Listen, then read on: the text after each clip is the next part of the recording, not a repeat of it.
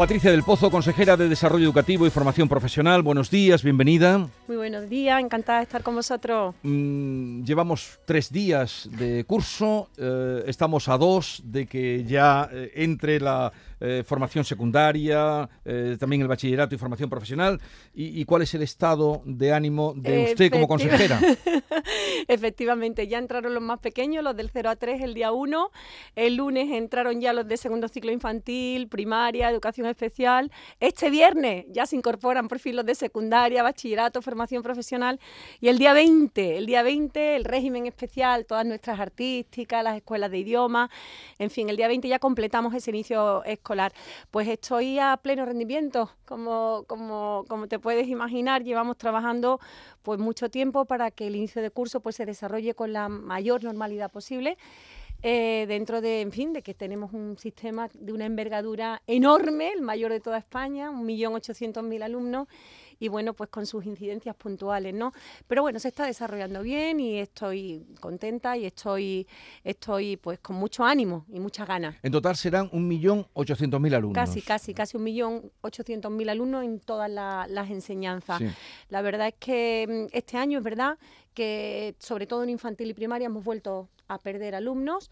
Eh, 17.000 alumnos menos entre infantil y primaria y algo que no había pasado en estos años atrás, en, la serie histórica en estos últimos cinco años, por primera vez perdemos niños en secundaria.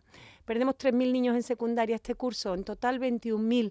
Es verdad que se sigue compensando, porque la formación profesional sigue creciendo, bachillerato sigue creciendo, régimen especial también crece un poquito y se sigue compensando, pero 90.000 niños menos en cinco cursos académicos. En cinco cursos, 95. Pero ahí, ahí, ahí, ¿qué puede usted hacer, consejera? Es un, es, un, problema, es una reflexión que tenemos que hacer como sociedad. No es una cuestión puntual en Andalucía, es en toda, en toda España, en nuestro país, y es la bajísima natalidad que tenemos. Nacen 6.000 niños cada, menos cada año y claro, es una tendencia que que, deberíamos ¿no? De, de, de, intentar revertir. Tenemos que hacer una profunda reflexión, intentar de algún modo pues, poner en marcha planes que fomenten esa natalidad y, y invertir esta tendencia, pues esto es ruina. Esto es ruina como sociedad. Pero claro, esta tendencia se invierte haciendo chiquillos, consejera. Efectivamente. Es la única manera. Sí, sí, la verdad que sí, que es la única, es la única manera. Tienes toda la razón. Tendríamos que poner en marcha, ¿no? Todos, ¿no? Pues medidas precisamente para fomentar esa natalidad. A ver, eh, varios aspectos. De ese millón ochocientos mil alumnos o, de la enseñanza en general, eh, ¿qué parte corresponden a la enseñanza concertada y privada? En pues Andalucía. sí, se mantiene, se mantiene básicamente eh, la misma proporción, la misma proporción. En torno a un 95% del sistema educativo de Andalucía es el sostenido con fondos públicos y en torno a un 5% aproximadamente es lo que es la, la educación estrictamente privada, los colegios estrictamente privados. Dentro de ese 95, que son los sostenidos con fondos públicos, en torno a un se mantiene la misma la misma proporción de siempre, ¿no? un 80-20 aproximadamente. Un 80% es titularidad pública 100%, 20% la reconcertada. Que debe ser una de las comunidades que más eh, pública tienen, porque Madrid, País Vasco, Cataluña está muy por encima nosotros tenemos, la enseñanza concertada. Nosotros tenemos, nosotros, la verdad es que siempre se ha mantenido a lo largo de los años en Andalucía básicamente esa proporción no, no, no, no, no se ha movido mucho. En la proporción son dos, dos, dos, dos sistemas absolutamente, eh, dos redes absolutamente complementarias que conforman el sistema en Andalucía, pero evidentemente la de titularidad pública es mucho más amplia. ¿Y si ha bajado ese número importante de, alumnos, como usted señala, y ha subido el de profesores, porque ha, subido. Son profesores, son 108.000, ¿no? Más el refuerzo de los 1.500. Efectivamente. Eh, ¿Cómo afecta la organización y distribución de los alumnos? Por ejemplo, en primaria, que hemos echado andar. Efectivamente. ¿Cuántos niños va a tener cada maestro? Ajá, pues la, se refiere a las ratios medias. Efectivamente, con esa bajada de natalidad, ese incremento de docentes que hemos tenido, tanto en la plantilla estructural, 6.800 en cinco años, más esos 1.500 de refuerzo, lo que nos están ayudando precisamente es a ir bajando las ratios. Las ratios medias han bajado en todas las provincias, han vuelto a bajar y en esta ocasión en todas las provincias. La ratio media en infantil está por debajo de 19, está en 18,9 la ratio de, de, primaria está casi en 20, 20,1 y también hemos bajado la ratio en secundaria que está en 26,3. Estas son las ratios medias. Evidentemente, evidentemente yo soy consciente, somos conscientes de que son ratios medias y que hay determinados centros educativos, determinadas zonas donde la ratio se mantiene en el límite que marca la ley orgánica, en tanto que hay otros sitios pues que la ratio está bajita, ¿no? Mucho más baja. Es verdad, mm, mm, se producen todavía estas situaciones que tenemos que ir corrigiendo poco a poco, de tal manera que vayamos bajando la ratio de manera generalizada en todos los centros educativos de Andalucía. Eh, ¿Cuántas aulas han cerrado por motivo de la bajada de alumnos? A mí no me gusta, a mí no me gusta hablar de aulas cerradas, a mí me gusta hablar de reordenación de las unidades o reordenación de las aulas. El sistema educativo se tiene que adaptar a lo que necesita la sociedad. Y si ahora tenemos una sociedad en la que nacen 6.000 niños menos al año, tenemos que adaptar el sistema educativo. Y si tenemos una sociedad en la que se necesitan 8.000 plazas más de formación profesional cada año, tenemos que adaptar el sistema educativo. Y si tenemos una sociedad donde crece en cinco años un 26% los niños con necesidades educativas, hay que adaptar el sistema. Por tanto, yo no cierro, yo reordeno.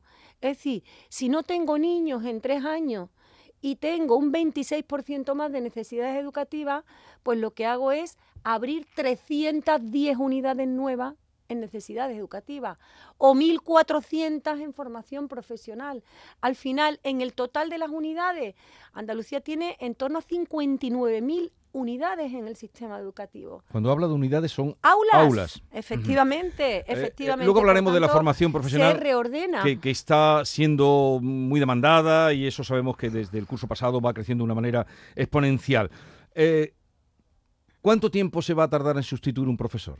Cuando haya una baja. ¿Tiene usted eso dada orden de los días que tiene que ser o está regulado o, pues depende? Estamos, estamos ahora mismo, mm, estamos ahora mismo, la verdad, que mm, en unos tiempos bastante, bastante aceptables. Tenemos un sistema en la consejería que todo el mundo conoce, el CIPRI, que está funcionando muy bien, muy bien, muy bien.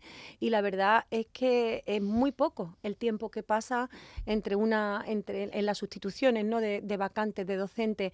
Es verdad que funciona Mm, muy bien puntualmente se puede producir a lo mejor pues que tarde un día más, dos días más en incorporarse, pero son, son sustituciones relativamente rápidas en el sistema público gracias a ese sistema que está funcionando muy bien. Tenemos más problemas, tenemos más problemas en la sustitución de vacantes en el personal eh, de administración y servicios. Pues, por ejemplo, los cocineros, los ayudantes de cocina, eh, los conserjes, los determinados administrativos, los que son el personal de administración y servicios, que eh, el sistema pues funciona con de una manera un poquito más lenta, ¿no?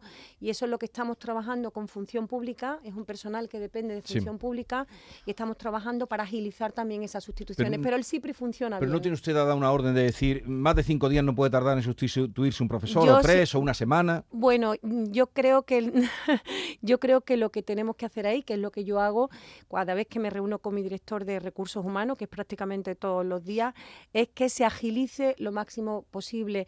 Eh, un centro educativo pues no puede pasar varios días sin la sustitución de un profesor, ¿no? Entonces que se agilice al máximo posible, que si puede ser en 48 horas, en 48 horas. O sea, al menos tiempo, al, a la mayor brevedad posible. Mm, se está consiguiendo Mm, con independencia de que haya determinadas veces, pues que a lo mejor tarde, como digo, un día, dos días más, pero no es ese ahora mismo uno de los grandes problemas del sistema educativo. En eso eh, yo creo que estamos avanzando bien. Eh, consejera, Manuel Pérez Alcázar le pregunta. Buenos días, consejera. Buenos días. uno de los problemas que sí que están notando las familias que ya han emprendido la vuelta al cole es lo que ha subido el precio del coste de la vida. Eh, ayer dábamos el dato del IPC. se habla de que en torno a un 10% puede haber subido el mm, precio de los materiales, el coste en general de la vuelta al cole. La Junta de Andalucía ha dispuesto una serie de ayudas a las familias más necesitadas cuáles son esas ayudas y cómo hay que solicitarlas. Bueno, vamos a ver.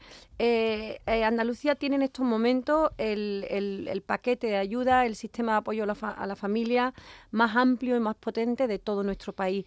En estos cinco cursos académicos en estos años, desde el 2018 el paquete de ayuda a la familia ha subido un 36%. Tenemos en el presupuesto más de 800 millones de euros para apoyar a la familia. Este año, por ejemplo, sabiendo además que eh, una de las partidas más caras, ¿no? una de las partidas más, más costosas para la familia es la partida de los libros. Pues este año hemos hecho un esfuerzo tremendo, 93 millones y medio de euros para renovar todos los libros. Son cheques libros que tienen un importe de 142 euros por tanto, eh, por cada alumno, es decir, una familia que tenga dos, tres hijos en la, en la, enseñanza obligatoria, pues tiene por cada hijo su cheque de 142 euros para la, la compra de libro. Tenemos bonificaciones, por ejemplo, también en el 0 a 3. Lo, lo, hemos incrementado 3.000 familias más, 3.000 familias más en la gratuidad total en el 0 a 3. Hemos aumentado, por ejemplo, en estos últimos años también 60 millones de euros más para avanzar en la gratuidad del 0 a 3. El comedor, por ejemplo, el 70% de las familias que tienen el comedor en Andalucía, cada día comen 220.000 niños en nuestros comedores, pues el 70% tiene alguna bonificación y el 42% directamente no paga nada en el comedor. Hay 125.000 familias en Andalucía que no pagan nada, ni comedor, ni servicios complementarios, ni aula matinal, absolutamente nada. El transporte gratuito. Es, es un paquete de ayuda eh, inmenso el que tenemos a hombre limitado evidentemente por las limitaciones presupuestarias que tenemos pero en comparación con el resto de comunidades autónomas el más potente. Estamos en las puertas de que arranque el curso en secundaria este viernes. Ayer conocíamos el informe de la OCDE que dejaba a España en mal lugar ¿no? el 27 solo el 27% de los alumnos eh, españoles tiene el bachillerato o la FP terminada. Mm, ¿La Junta de Andalucía tiene planes para abordar eso que se llama el fracaso escolar o el abandono escolar? Bueno, la verdad es que eh, mm, los instrumentos que, hemos venido utilizando en estos años, desde que el Gobierno del Cambio llegó a la Junta de Andalucía, que pasan fundamentalmente por apostar por nuestros docentes mejor formados, mejor pagados, más reconocidos, por ir incrementando ¿no? ese, ese apoyo de docentes, que pasa por meter a la educación pública 2.200 millones de euros más en estos últimos años, que pasa por apostar por las necesidades educativas, que pasa por apostar por la formación profesional, en fin, todo eso está dando su resultado y a diferencia de lo que ha ocurrido a nivel nacional, pues los últimos datos de, abandono escolar temprano, así como en España, pues se ha subido por primera vez, se ha, subido, se ha incrementado esa tasa después de 13 años a la baja.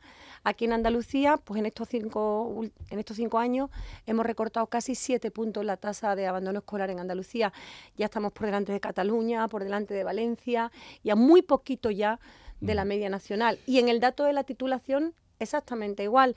Eh, a nivel nacional tenemos esos datos y sin embargo aquí en Andalucía, estos son datos nacionales del Ministerio, ¿eh? que, no son, que no son datos de la Junta, son datos del Ministerio. Los jóvenes entre 20 y 24 años eh, que titula, que tienen titulación posobligatoria, pues hemos pasado del 67,2% al 76%, lo que significa que en estos cinco años hemos crecido nueve puntos, nada más y nada menos, en titulación posobligatoria. Aquí vamos en otra en otra, en otra dirección. A ver, eh, la formación profesional, eh, que tiene 3.500 mm, ciclos, que ha crecido eh, exponencialmente en los últimos años, 3.500 ciclos se pueden estudiar en Andalucía. ¿Se atiende la demanda que hay ahora mismo en formación profesional? ¿O hay más demanda que lo que ustedes pueden ofrecer? Bueno, estamos intentando ir lo más rápido que podemos, lo más rápido que podemos. Eh, tenemos el objetivo, el, objetivo que nos habíamos marcado en esta legislatura, en, la presente legislatura era 20.000 plazas más en formación profesional. Y en este primer año, en este primer año, pues la verdad es que eh, vamos a sacar casi 8.000 más en este primer año de gobierno, casi 8.000 más, de tal manera que en estos cinco últimos años hemos puesto a disposición 47.000 plazas más en formación profesional. Sigue siendo insuficiente, sigue siendo mayor la demanda que la oferta. Tenemos que correr todavía más. Todavía no tenemos los números, se están terminando de cuadrar eh, eh, cómo queda la formación profesional, todavía hay matriculaciones, todavía no se ha cerrado y no tenemos el dato ¿no? de a cuántos hemos llegado y cuántos se han quedado eh, en lista de espera. O sea, no sabemos qué va a ocurrir este año, pero sí sabemos, sí sabemos que con la velocidad que hemos llevado en estos cinco años, pues antes era un 35% los niños que se quedaban esperando y nosotros el año pasado, por ejemplo, cerramos a un 19%, que sigue siendo mucho. O sea, dejar 19% de niños fuera eh, que quieren hacer formación profesional por falta de plaza sigue siendo un porcentaje muy alto, pero ya no es un 35. Vamos a ver qué pasa este año. Como digo, eh, eh, mm, casi 8.000 plazas más y, más de 3.500 ciclos formativos. Este año 255 más que el año pasado. Entonces, la verdad es que seguimos creciendo, pero, pero es verdad que la, que la demanda es, elevadísima. ¿no? Consejera, este año sabemos que entre las novedades están esos 30 minutos de lectura obligatoria al día, que se va a reforzar las asignaturas que conocimos como troncales, matemáticas, eh, lengua, idiomas.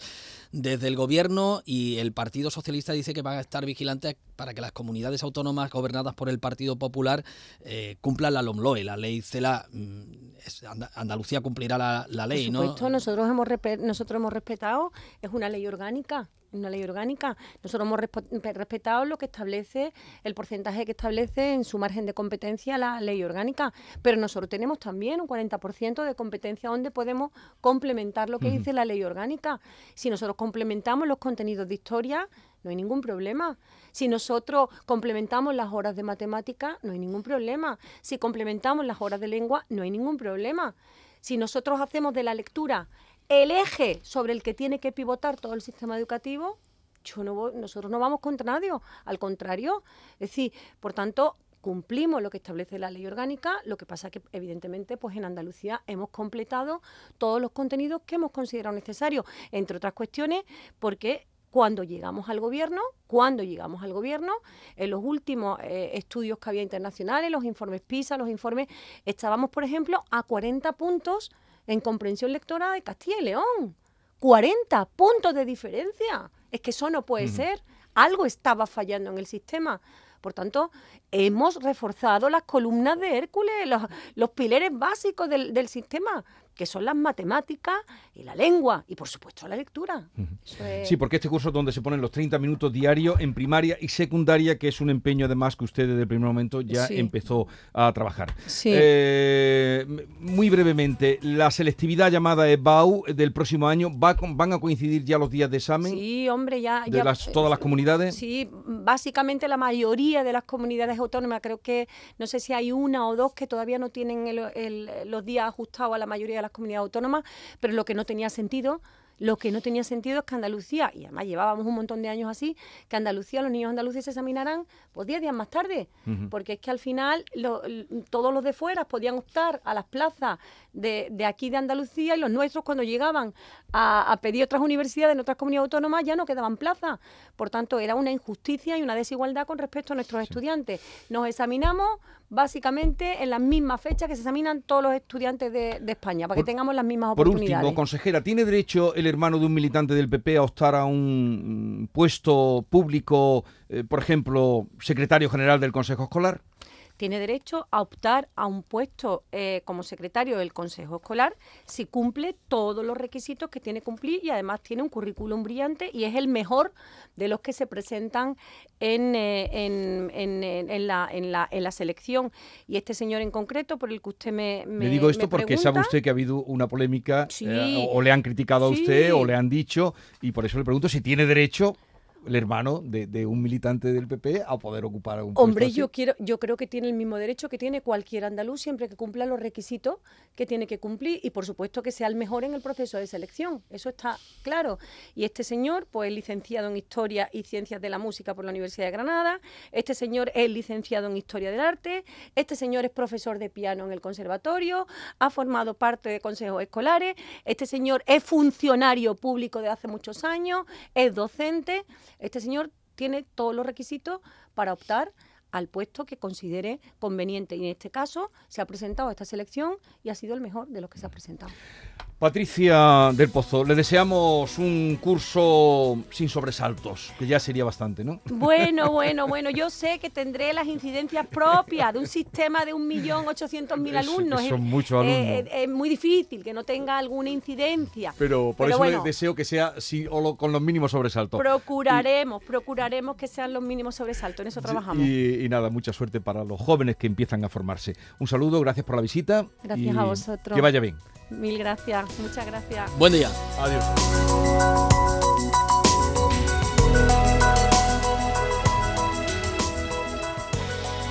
La mañana de Andalucía.